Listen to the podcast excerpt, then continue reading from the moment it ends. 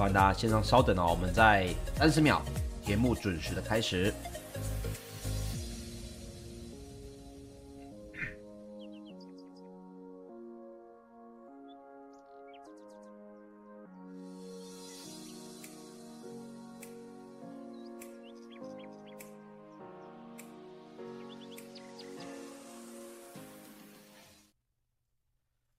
OK，时间来到了早上的八点钟，欢迎收听早阿水理财报报，我是股市阿水，三十分钟让你了解全球最新的财经大事。那么今天呢，也是我们早安阿水啊第一百七十五集的节目。好，首先呢，我们赶紧来看看美股方面的一个最新变化。那么在美股的投资人呢，开始在评估哦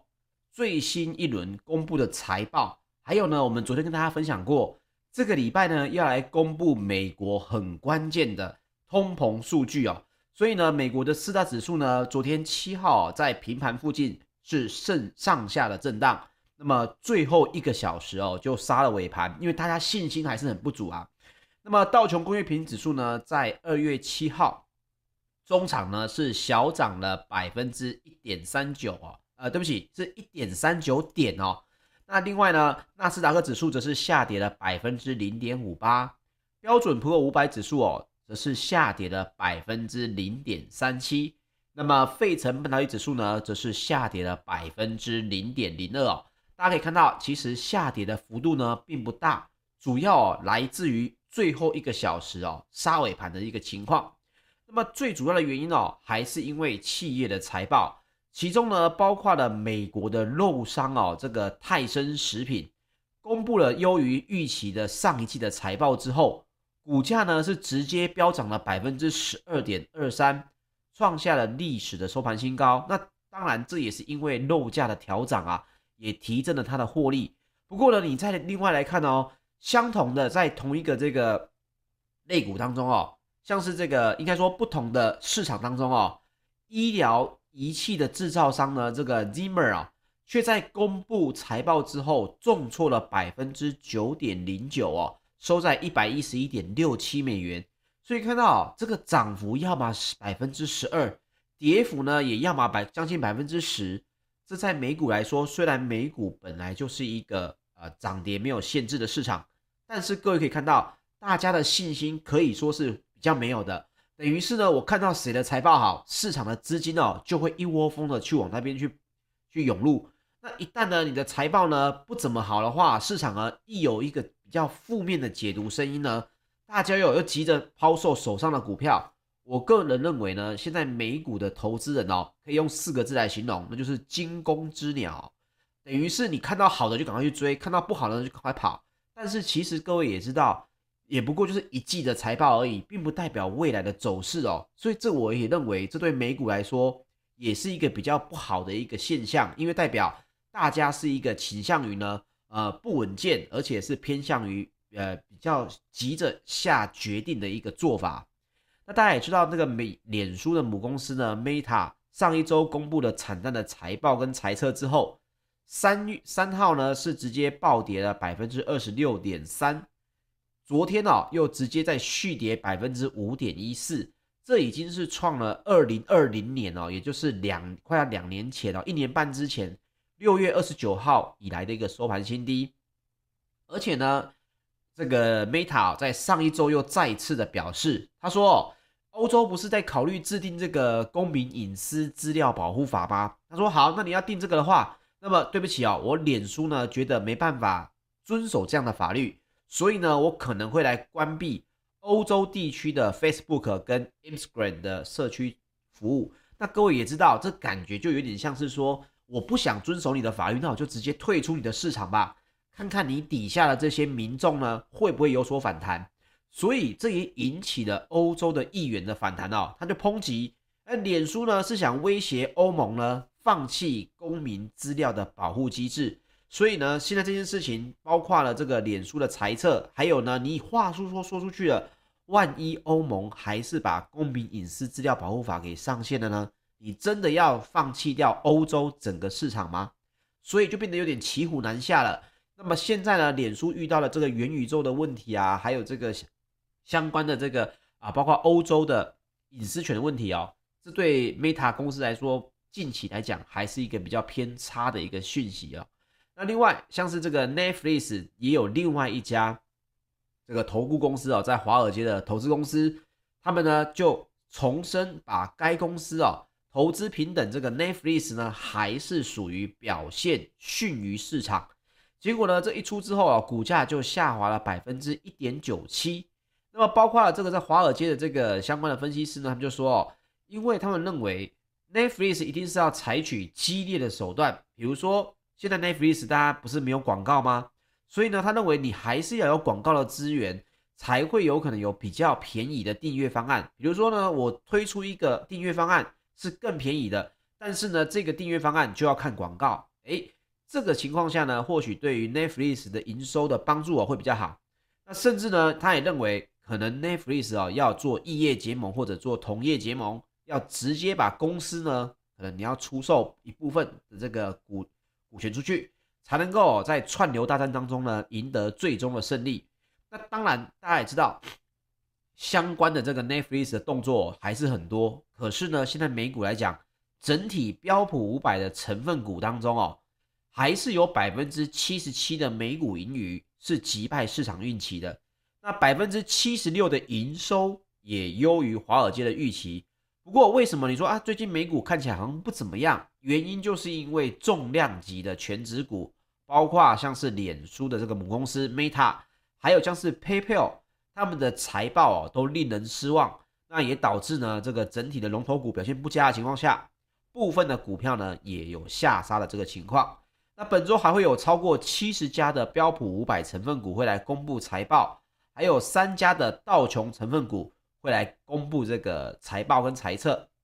那其中就提到了这个迪士尼、可口可乐哦，那都会在今天的这个盘后来公布财报。那另外，投资人也在紧盯最新的通膨数据哦。那美国的劳工部将于本周四哦，也就是十号要来公布一月的消费者物价指数，也就是 CPI。那目前我们昨天跟大家报告过。预测年增率应该会多达百分之七点二，这创下几年新高呢？这个时间点哦，比阿水还要老哦，四十多年前的数据会创下一九八二年二月以来的新高。各位，如果你有听到这样子的一个新闻的话，你应该知道，其实各位正身处在一个历史的变化时刻，因为这是四十年来从来没有遇过的一个 CPI 年增率的一个预估值。那大家要知道的是，经济学一直以来都是在做过往的预测。它其实呢，包括你大家也有聊过这个相关的，像是诺贝尔奖。诺贝尔奖当中最没有含金量的哦，不是什么和平奖，也不是文学奖哦。你如果讲这句话的话，诺贝尔的和平奖的得主跟文学奖得主就会很很不高兴哦，因为他们总是认为诺贝尔的经济学奖在今年以前啊，强调啊，今年以前。诺贝尔的经济学奖，这是最没有含金量的。这不是阿水说的，这是普遍整个包括经济学界也认为是这样子的。为什么？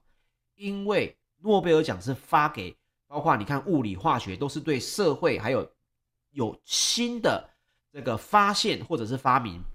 或者是应用。但是经济学奖呢，一直以来都只是一个算是呃回测的一个统计报告而已。所以各位，经济学是有它的短板的，经济学是有它做不到的事情的。做不到什么？当历史事件不曾发生的时候，你就很难预测。所以各位要知道，你现在在的这个时代，就是一个有可能非常妖、非常变化的一个时代。因为所有的经济学家在遇到上一次 CPI 年增率高达百分之七点二，这是一九八二年二月以来才遇到的第一次新高的记录。啊，所以包括上周五公布的一月的非农就业报告呢，意外的强劲，已经是让联准会哦积极的要来收紧货币政策的疑虑了嘛。因为现在大家已经说，呃，三月份应该就会第一次的来升息了。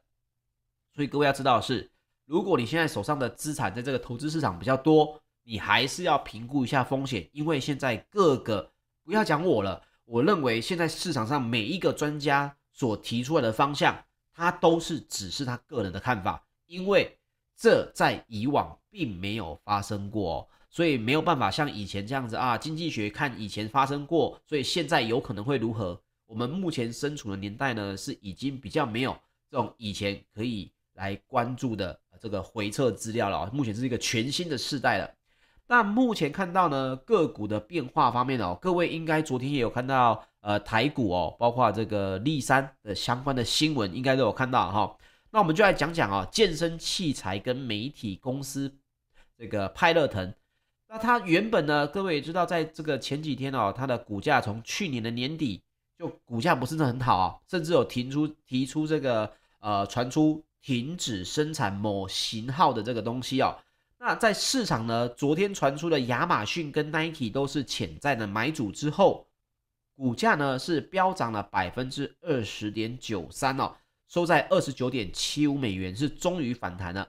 那么大家也知道，疫情影响这个带动这些居家健身的这个风潮，派乐腾呢当时在疫情期间就大举的扩产，还收购了这个其他的运动器材制造商，结果呢后疫情时代哦。派乐腾许多飞轮跟跑步机呢，都堆在仓库自产哦，所以去年十二月，派乐腾呢先是停产了高阶的飞轮，今年的二到三月呢也会停产飞轮，直到六月啊。那二月份哦，也因为在停产的跑步机长达六周哦，引爆这个股价呢就狂跌，整个二零二一年哦就下跌了百分之七十六。那各位当然也要注意哦，昨天已经有传出这个台股的相关的厂商呢，这是新闻，是媒体。也还没有被证实哦，但是各位可以看到相关的这个风波呢，风声呢也越来越大了。这一点呢，也要看他注意一下，会不会继续的扩大哦。好，那接下来我们再来说一说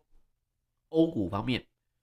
欧洲的矿业股呢是昨天也是攀升的情况，包括了公布了很多这个企业的财报都非常亮眼，抵消呢目前货币政策紧缩跟乌克兰这个地缘政治紧张的这个气氛忧虑。泛欧指呢是终于在连跌了五周之后哦，这个周一是收高的情况。那么昨天的泛欧 STOXX 六百指数呢是上涨了百分之零点六八。不过二零二二年至今为止哦，泛欧指还是下跌超过了百分之五。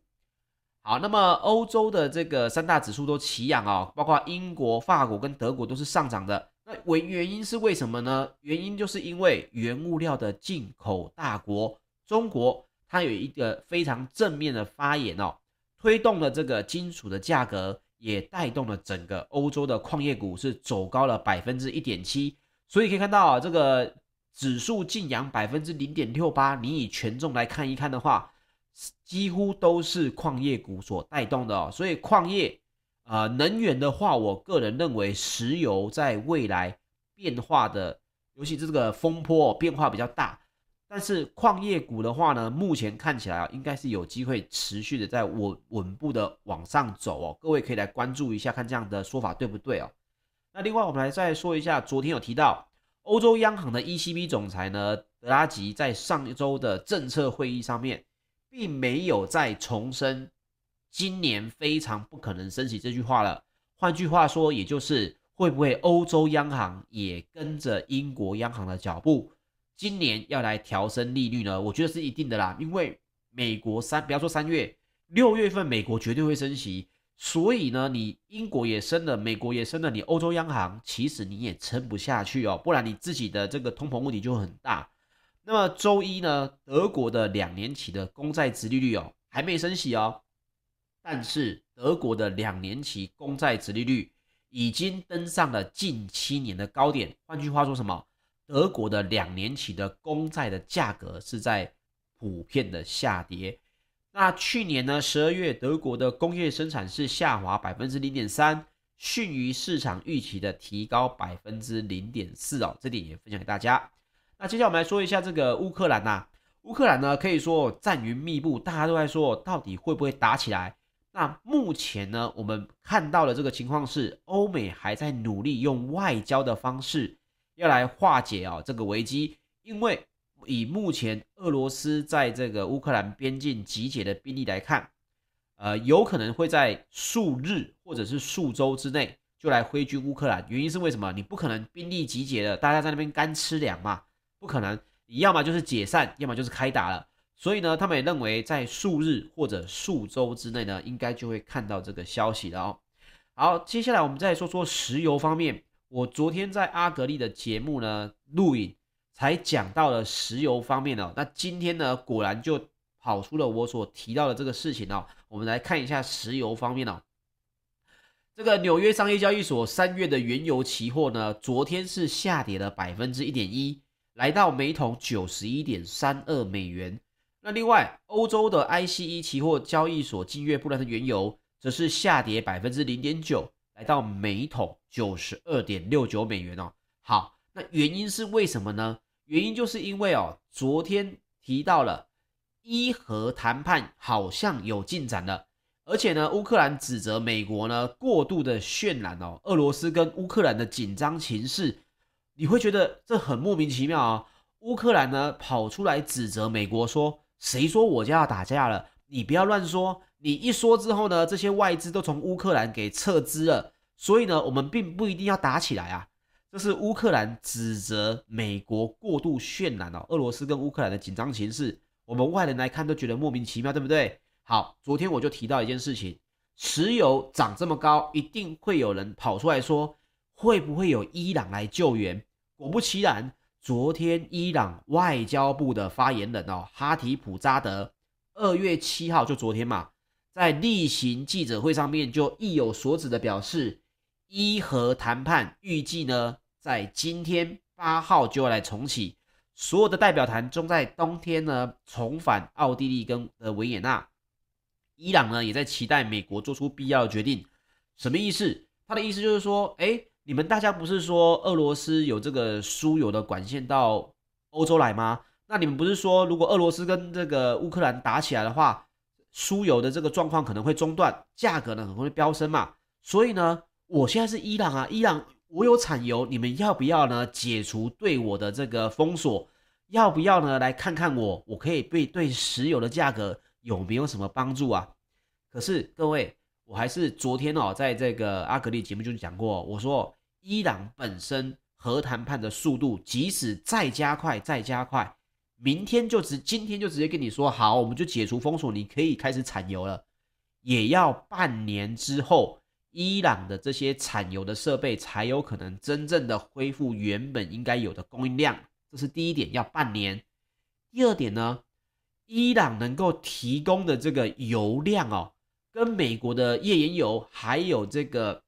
包括中东国家提供的这个油的这个产量哦来比呢，其实还是于偏少的。所以呢，现在其实不是轮到伊朗说话的时候，但是呢，他故意出来蹭一下，说：“哎，有没有考虑呢？油价高涨，让我出来帮帮忙吗？”这个这也是伊朗现在打的一个如意算盘哦。可是我已经跟大家说了，即使油价下跌，也不太会是因为实质上伊朗有所帮助哦。那另外我们也讲到刚刚说的乌克兰的国防部长呢，他们就评估。其实乌克兰局势大幅升级的可能性很低，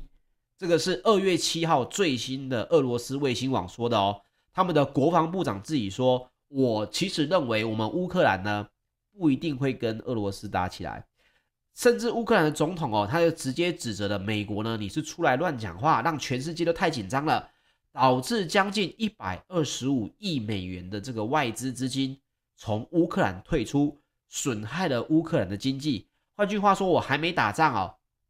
对方只是集结兵力，我们呢就已经哦损失非常的沉重。其实各位看一看哦，这些东西呢，正好也有可能是未来两岸有可能会做的一个战略的一个剧本哦。你看啊，它只是集结兵力而已，已经造成了一百二十五亿美元的资金从乌克兰撤出了哦，也损害了这个乌克兰的经济。当然，会不会打这个，大家都是各说各话。可是大家要注意的是，石油的价格在短线上面有没有可能回跌呢？目前大家是先认为还是有可能会往每桶一百美元去走哦。像是这个华尔街呢，这个知名的能源专家啊，拉皮尔就有写文章来表示，主要的原因还是因为基本面的需求。所以二零一一年之后，油价其实有三年的时间都维持在每桶一百美元。那个时候的原因就是国际的油市是供应不足的，而后来美国的页岩油的产量呢，就快速的填补了这个缺口之后，油价就在二零一四年年底直接砍半哦，来到每桶五十三美元啊，这个是历史的一个故事。那包括现在就是这样子哦，或许美国的页岩油产量呢明显的增加之后，下半年的价格就有机会来受到抑制，但是短线上面因为这个是需求的增加，跟谁要不要增产，或者是谁会不会重返产油的协议哦，组织呢这都没有什么太大的关系，主要是大家需求增加了哈，那这就是石油方面的一个最新的动态，也分享给大家。好，那我们今天来说一说呢。日本哪一个产业竟然可以在缺料严重的情况下，